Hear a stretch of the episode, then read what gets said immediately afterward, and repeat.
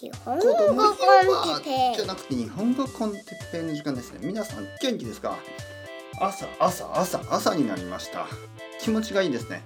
今日は回りくどい話し方について。回りくどい？はい皆さんこんにちは。じゃなくておはようございますでしたね。朝朝朝。朝になりました。ね。朝といってもマリファナのことではありませんね。マリファナのことを朝。ね。朝と言いますね朝は偏布ですね。偏布のことは朝。朝じゃないですね。朝と言いますけどそんなことはもちろんこの日本ではえー今ダメですよ、はい、未来はわからないですけどね。アメリカみたいに変わるかもしれませんけどね。それについて僕はちょっとむむむ難しい感覚があるかな。やっぱり子供がいますからね。子供がいるからちょっと子供がティーンネイジャーぐらいの時にそういうものがまあどこにでもあるっていうのはちょっと心配かなと思うけどどうですか？皆さん。はいちょっと僕があのーちょっと保守的すぎますか？ねコンサバティブだと思いますか？十分リベラルじゃない。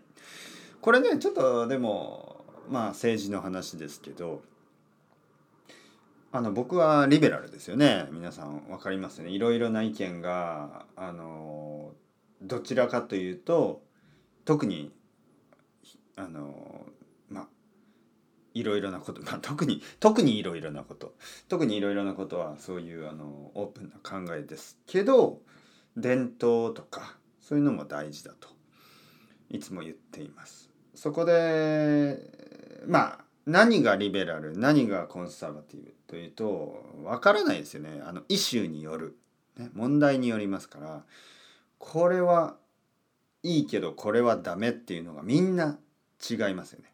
みんなが違います。みんなそれぞれ違うんですよ。にもかかわらずアメリカでは2つの党しかないしまあないというかね基本的にはそうですね。日本でもまあ党党ですね。パーティーですね。政治のパーティーはいつもこの党はコンサバティブ。この党はリベラル。みたいなそういう感じですよね。じゃあ何？何を言ってるんでしょうか？回りくどい話し方。今のちょっと回りくどかったですか？ちょっと回りくどく話すためにわざとあえてちょっと難しいテーマを話そうとしましたね。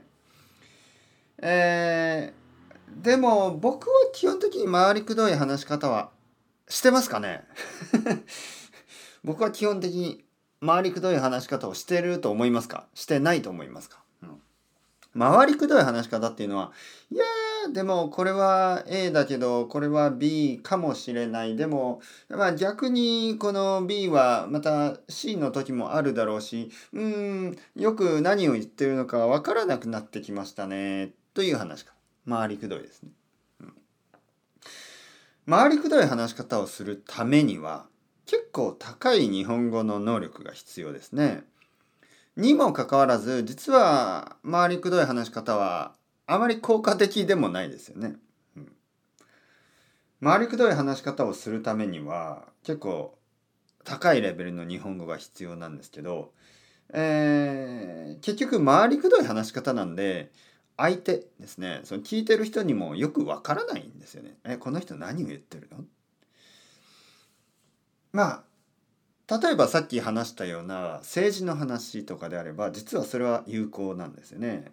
なぜかというと僕はあんまりこう簡単な決断を結論を出したくない簡単なシンプルでねなんかこうダイレクト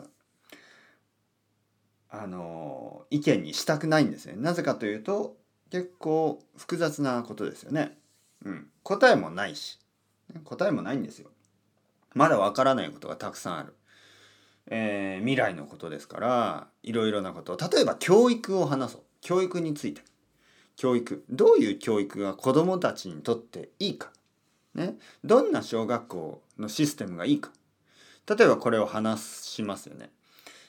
そしてまあやってみましょう。じゃあこういう小学校を作りましょう。という時に今作ってその小学生が大人になってどういう大人になるか。20代になってどういう20代になるか。30代の時はどういう30代になるか。40代50代。教育の長い長い影響ですね。子供の時の勉強の長い長い影響は大人になってそして年を取ってまあ例えば僕みたいに自分に子供ができた時そして自分に孫ができた時自分が年を取った時もっともっともっと年を取った時に小学校の教育がどういう影響を及ぼすか影響を与えるかこれはわからないんですよ。わからないしそんなフォローアップをする前に政治家はみんな死んでしまいますからね。だから教育のイシュ教育の問題について話す時にまあこういう回りくどい話し方になってしまいますよね。うん、なぜかというと回りくどい話し方をすることによってはっきりした答えをまあはっきりシンプルすぎる答えを出さないようにしてます。なぜかというとシンプルすぎる答えを出すとまたそれは誤解を招くから誤解になりますからね。はい。まあ今日何を言ってるかというと複雑な問題を問題について話す時は、えー、文法も複雑になる、ね。えー、単語も難しくなる。話し方も難しくなる。いわゆる回りくどい話し方になる。というのはまあ当然でしょう。それは必要なことですね。だけど、例えば簡単な話をしているのに、回りくどい話し方をする。ね、簡単な話をしているのに、分かりにくい話し方をする。簡単に話せるにもかかわらず、長い長い長いセンテンスを使ったり、複雑な文法を使う。それは全く意味がないですね。結構その日本語学習者の人でもレベルが上がってね難しい文法や単語が使えるようになるとそれを使おうと使いたいという気持ちが強くなりますね。でそれ自体はいいんですけどそれによって話が分かりにくくなる。必要以上に分かりにくくなる。複雑なトピックじゃないにもかかわらず、ね、簡単なトピックにもかかわらず、文法や語彙、単語が複雑というかまあ難しい、えー、上級者の文法や単語を使いたがる、ね、使いたいので、一番大事なポイントですね。その、コミュニケーション。ね。自分の意見を他の人に伝える。それがうまくできない。できていないことがよくあります。本当にこれはよくあるパターンですね。なんか中級レベルぐらいの時は、とても分かりやすかった人が、上級レベルになると、なんか、ん？何を言ってるんだろうということになることがよくあります。はい。で、その問題は日本人でもあります。ネイティブですね。ネイティブはたくさんの文法や単語を知ってるから、あの、ついついね、分かりにくい話し方をする人が多い。回りくどい話し方をする人が多い。ただ、それは、まあ、本当は良くない。やっぱプロセスですからね。仕方がない。けど、その皆さんにとっては、たくさんの文法を勉強するとそれを使いたくなるこれはまあプロセスで仕方がないけど一番上のレベルはやっぱりもう一度言語というのはコミュニケーションのため言語というのは、えー、自分の意見を人に伝えるためそして人の意見をあの自分の中に入れる、ね、その意見を交換してですね新しい意見を生み出したりえー自分の視野を広げたりそのため相手の視野を広げたり、ね、お互いの視野を広げる、ね、ポイントビューを広げる。